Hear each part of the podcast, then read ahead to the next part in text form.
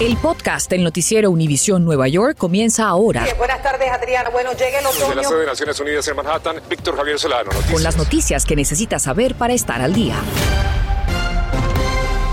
Muy buenas tardes, les saluda Víctor Javier Solano. Y Adriana Vargasino, gracias por estar con nosotros. Con estas bajas temperaturas y después de la nevada, el peligro es ahora para los peatones y los conductores con el traicionero hielo negro. Nos vamos a ir hasta Washington Heights, Manhattan, con nuestra Violeta Bastardo, quien nos tiene consejos para evitar una caída o algún otro tipo de accidentes. Adelante, Violeta.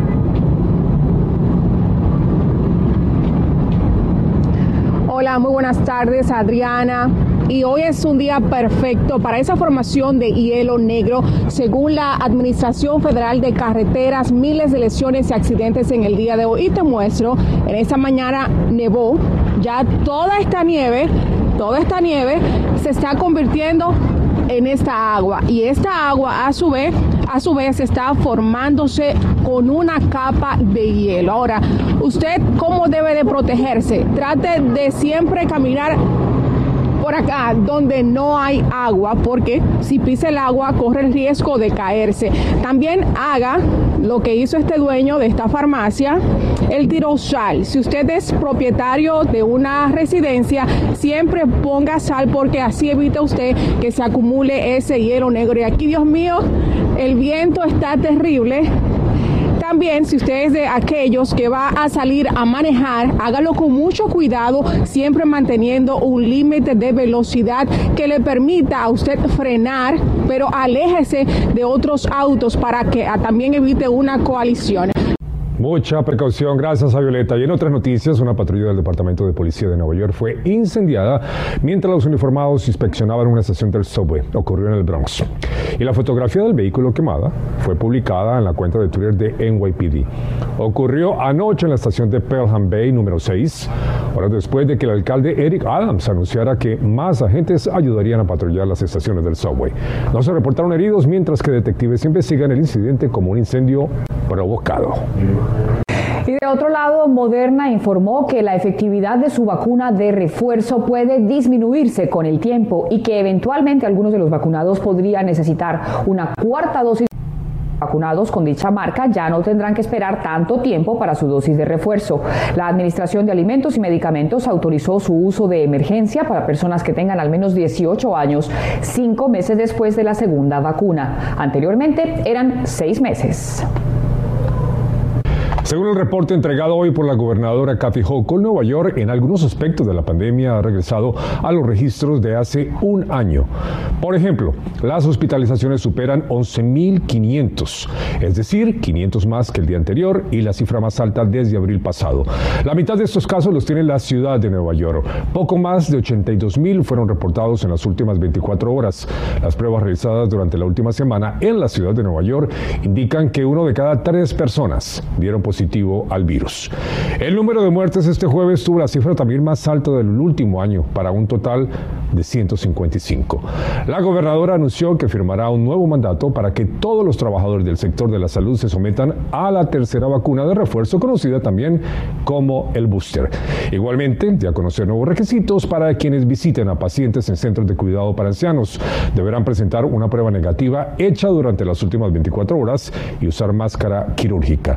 Por su parte, la comisionada de salud del estado, Mary Bassett, aseguró que durante las últimas semanas los casos de COVID-19 entre los menores de 12 a 18 años se han multiplicado por 10. Dijo que para la Navidad había 150 hospitalizaciones pediátricas y que este jueves ya eran 570, en su gran mayoría no vacunados.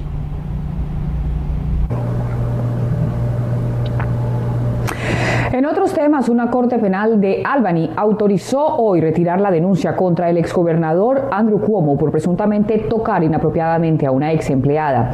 Dicha denuncia ha sido el único proceso penal iniciado contra Cuomo tras un año en el que enfrentó una larga lista de acusaciones que lo obligaron a renunciar del cargo.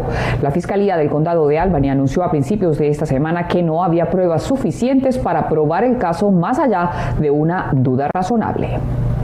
El alcalde Eric Adams propuso recientemente un plan de retorno al trabajo de tres días y dijo que debemos aprender a convivir con el virus de forma inteligente. Así que Mariela Salgado conversó con una infectóloga sobre qué tan seguro es este plan y cómo debemos protegernos en el trabajo.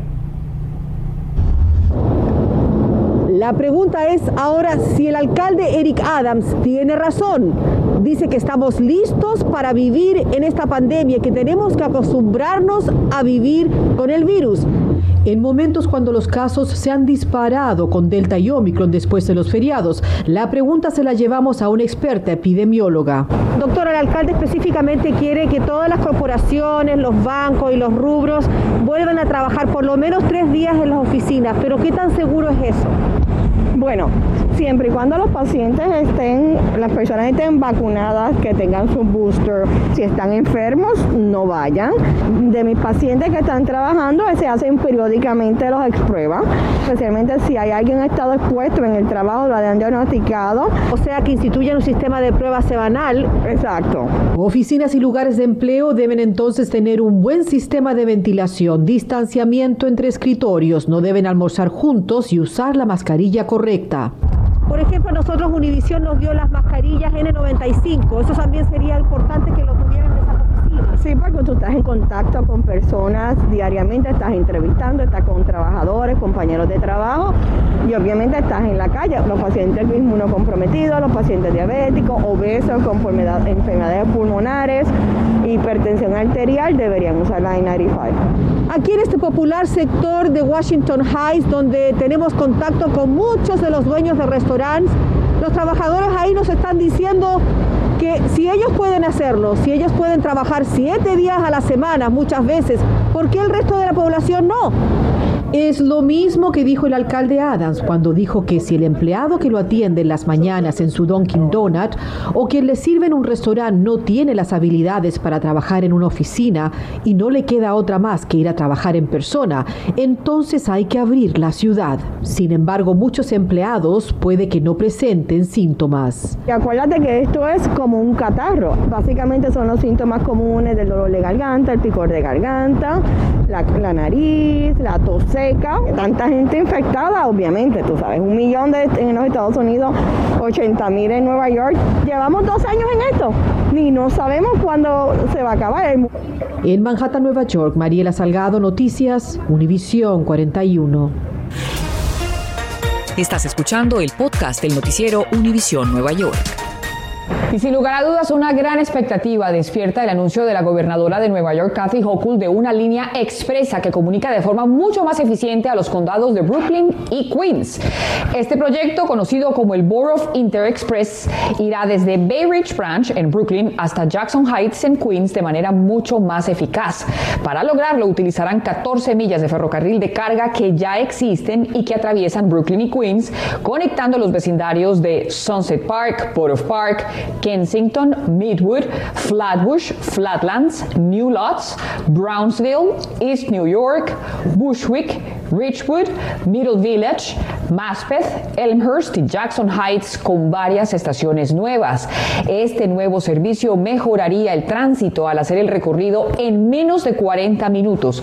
Esto significa un acceso más fácil al trabajo para cerca de 900 mil hasta un millón de personas de pasajeros diarios para estos sectores. La obra promete ofrecer cerca de 260 mil puestos de trabajo, crecimiento económico para 41 mil personas y hasta, y hasta 15 mil puestos nuevos para los próximos 25 años.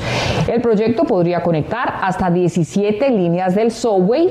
También significa una inversión multimillonaria y entra a procesos de estudio sobre su impacto en el medio ambiente que según la oficina de la gobernadora Hochul podría tomar menos de dos años. Después de toda esa precipitación importante, tenemos esa cantidad de nieve ahora en las aceras, en los carros, y nuestra Bernice Garner nos dice cómo evitar ganarnos una multa con la ciudad y removerla eficientemente. En efecto, según el Código Administrativo de la Ciudad de Nueva York, los propietarios de vivienda, los dueños de negocio o inquilinos tienen ciertas horas para limpiar la nieve después de que parado de nevar. En este vecindario aquí en el Bronx, me dijeron sus vecinos que hoy paró de nevar a las 10 de la mañana. Según el Departamento de Sanidad, si para de nevar entre las 7 de la mañana a las 5 de la tarde, usted tiene hasta 4 horas para limpiar su andén. Eso quiere decir que si aquí paró de nevar a las 10 de la mañana, tienen hasta las 2 de la tarde que ya lo son y aún no han limpiado. En su casa nadie responde. Ahora, si para de nevar entre las 5 de la tarde y las 9 de la noche, usted tiene hasta 14 horas para limpiar. Y si para de nevar durante la noche de 9 pm a 7 am, tiene hasta las 11 de la mañana para hacerlo. Y ojo, porque no solamente el dueño, de acuerdo al mismo código que encontramos en la página nyc.gov, los inquilinos o ocupantes de un previo también son responsables de limpiarlo. ¿Y qué pasa si no lo hace? La primera ofensa sería una multa de hasta 150 dólares, la segunda y tercera hasta 350. Ahora recuerde que si alguien se cae, usted puede ser demandado. Algo que tener en cuenta es que debe hacer un camino de unos cuatro pies de ancho para que pueda pasar una silla de ruedas. Y recuerde, no tire la nieve a la carretera, solamente empújela y déjela en el andén. Y no olvide, por favor, que si tiene un hidrante en su propiedad, usted es el responsable de limpiarlo y de que quede visible a los bomberos en caso de un incendio. En cuanto a su auto, es totalmente ilegal manejarlo en estas condiciones. En Nueva York, aquí le pueden dar hasta 850 dólares de multa si esta nieve o hielo se desprende. En Nueva Jersey le pueden dar hasta mil dólares. Y recuerde que si esto se cae y que ocasiona un accidente, hiere o mata a alguien, puede enfrentar cargos penales y cárcel. Por último, no olvide limpiar su escape antes de prender su auto, sobre todo si hay personas esperando adentro. Berenice Garner, Noticias Univisión 41. La Corte Suprema de Estados Unidos escuchó hoy las impugnaciones a los mandatos de vacunas por parte del presidente Joe Biden.